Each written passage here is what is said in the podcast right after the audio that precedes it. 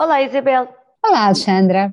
Olha, hoje, a propósito da história da lotaria do património cultural, já lá, já lá vamos, um, trazemos aqui o, o, os números do, das raspadinhas uh, uh, em Portugal. Em 2020, os portugueses gastaram, em média, por dia, Isabel, 3,9 milhões de euros, quase 4 milhões de euros em raspadinhas. É o valor por dia em uh, 2020 e em média. Uh, considerando que havia imensos sítios que estavam fechados este ano durante o tempo do confinamento, uh, já, já se vê que, que é, um, é um, um hábito resiliente do, dos portugueses. A Lotaria do Património Cultural, que é isto? Isto é uma iniciativa do Ministério da Cultura de haver uma raspadinha, custa um euro, um, que nós compramos e esse euro vai para um fundo que serve para a conservação do, do, do património.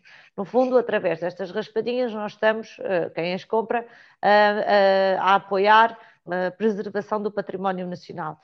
Olha, Isabel, eu quando olhei para isto, sabe o que é que me fez lembrar? Fez lembrar da história do sorteio do carro, no, no se nós pedíssemos as faturas todas, uh, e se Sim. a nossa fatura fosse uh, sorteada, ganhávamos um carro por sermos cumpridores.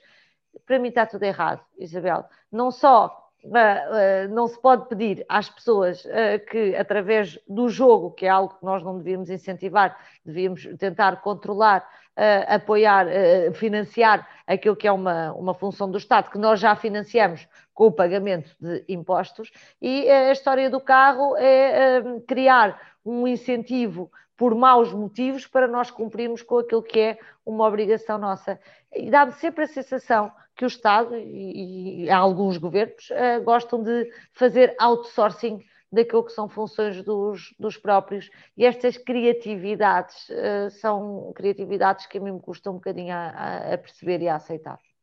Alexandra, eu acho que, que o problema da raspadinha e desses valores absolutamente chocantes em termos de, de, de dimensão tem uma agravante, é que eles são gastos por pessoas que têm muito, a maioria ou, ou uma percentagem muito alta das pessoas que compram raspadinhas são pessoas com uh, dificuldades financeiras e baixíssimos rendimentos, ou seja, um, elas eh, estão viciadas isto não estamos a falar no ir ali comprar uma raspadinha por graça, elas estão viciadas e num círculo de viciação que de facto cumpre ao Estado não, não alimentar.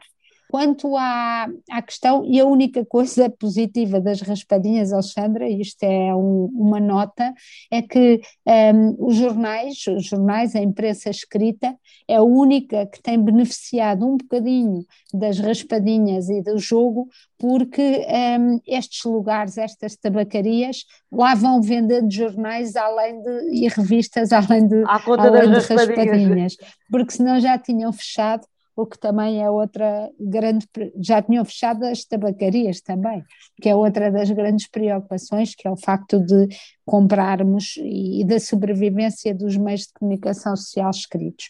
Mas isto para dizer outra coisa, eu não concordo totalmente consigo, no sentido em que eu acho que nós, eh, como indivíduos e como comunidade, podemos eh, intervir em iniciativas culturais independentemente do Estado. Eu lembro, por exemplo, o Museu Nacional da Arte Antiga, quando fez aquele leilão, aquela subscrição em que comprávamos um pixel de, um pixel de, de, um quadro magnífico que iria ser vendido para fora de Portugal porque eh, o Estado português nem o, nem o próprio museu tinham dinheiro para comprar.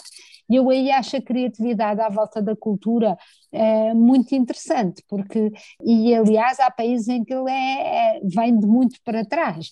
As comunidades querem manter, ou querem conservar, ou querem, e portanto chegam-se à frente. Apela, mas aí apela quase a um sentido de mecenato individual, o que é completamente diferente daquilo que estamos a falar, quando um, do outro lado é basicamente put uh, an addiction to good use, não é? Vamos pôr um vício ao, ao uso um, a um uso benéfico e, e, e, assim não, acho que este é o limite. Exatamente, eu acho que, independentemente de, destas considerações todas, um, de facto é da maior hipocrisia que mesmo os casinos e mesmo todas estas plataformas de jogo depois deem uh, dinheiro para supostamente tratar os aditos e o próprio Estado diga que tem consultas para tratar os aditos.